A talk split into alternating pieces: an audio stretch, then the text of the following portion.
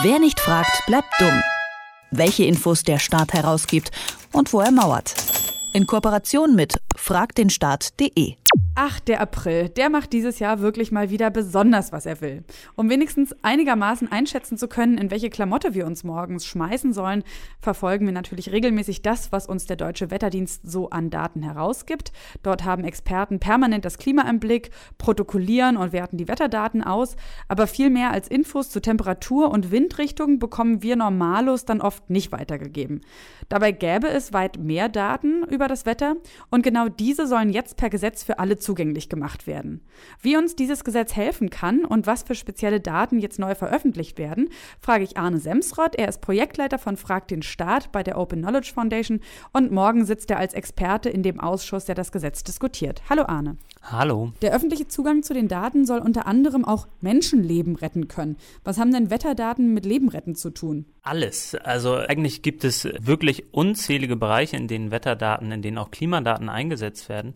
Das kann dann, wenn es um Menschenleben geht, ganz konkret zum Beispiel bedeuten, dass es Unwetterwarnungen gibt, die möglichst schnell und möglichst umfangreich an alle freiwilligen Feuerwehren in ganz Deutschland verteilt werden. Oder da geht es um die Seerettung, um Vorhersagemodelle, aber auch um gerade tagesaktuelle, sogar minutenaktuelle Messungen vom Meeresstand, von Meerestemperatur, aus der man dann wiederum ableiten kann, wann es wo besonders stürmisch wird. Und insofern werden in diesen Bereichen solche Daten besonders genutzt. Und dann gibt es noch viele weitere Bereiche, in denen es gesellschaftspolitisch wichtig ist und auch wirtschaftlich interessant werden kann, wenn diese Daten herausgegeben werden. Hast du da noch mal ein Beispiel? Also jetzt gerade, wenn du sagst wirtschaftlich, wie kann das Wetter wirtschaftlich Einfluss nehmen oder Einfluss haben? Ähm, Im Prinzip sind wirklich sehr, sehr viele wirtschaftliche Bereiche damit auch verbunden. Man kann sich zum Beispiel den Bereich des autonomen Fahrens, also Automobilität vorstellen. Wenn man da Vorhersagemodelle, die dann auch wirklich gut sind, hat darüber, wann, wo, wie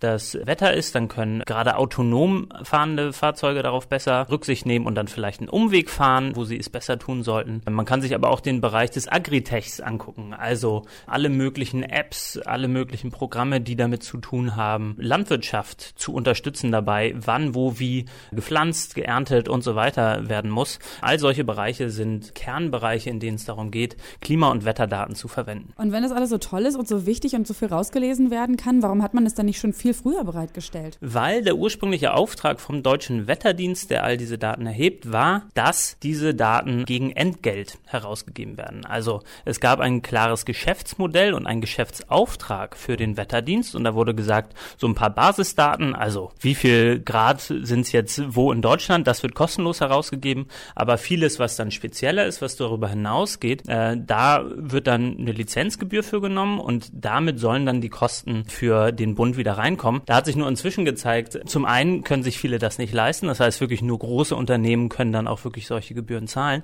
und zum anderen lohnt sich dieser ganze Aufwand nicht. Also all diese Gebühren, die da eingenommen werden, die refinanzieren überhaupt nicht den Aufwand. Das heißt, man baut da eine Hürde ein, die organisatorisch schwierig ist und viele Leute von Nutzen dieser Daten dann auch ausschließt. Okay, und das wird sich jetzt ja aber alles ändern mit dem neuen Gesetz. Nicht alles. Es ist aber ein Anfang gemacht. Was nämlich jetzt in diesem Gesetz steht, ist, dass alle Leistungen, alle Daten, die der Deutsche Wetterdienst so erhebt und herausgibt, kostenlos, also entgeltfrei herausgegeben werden können. Und da ist aber das interessante und das wichtige Wort können. Es steht nicht drin, dass all diese Dinge dann auch kostenlos oder überhaupt herausgegeben werden müssen. Und deswegen setzen wir uns dafür ein, dass dieses Gesetz noch deutlich nachgebessert wird, damit dann zum Beispiel Beispiel Startups, damit dann freie Entwickler, Ehrenamtliche, Feuerwehren in ganz Deutschland diese Daten auch nutzen können. Denn selbst wenn sie entgeltfrei sind, aber nicht so aufbereitet werden, dass dann alle sie auch nutzen können, dann bringt's halt nichts. Das heißt also, es gibt durchaus Leute, die davon profitieren könnten und dann wahrscheinlich auch euer Vorhaben unterstützen. Aber so für den Einzelnen, also für mich, die ich jetzt wissen möchte, wie, keine Ahnung, wie gehe ich morgen aus dem Haus, für mich reichen doch eigentlich Temperatur und vielleicht wirklich ja sowas wie Windgeschwindigkeiten, oder?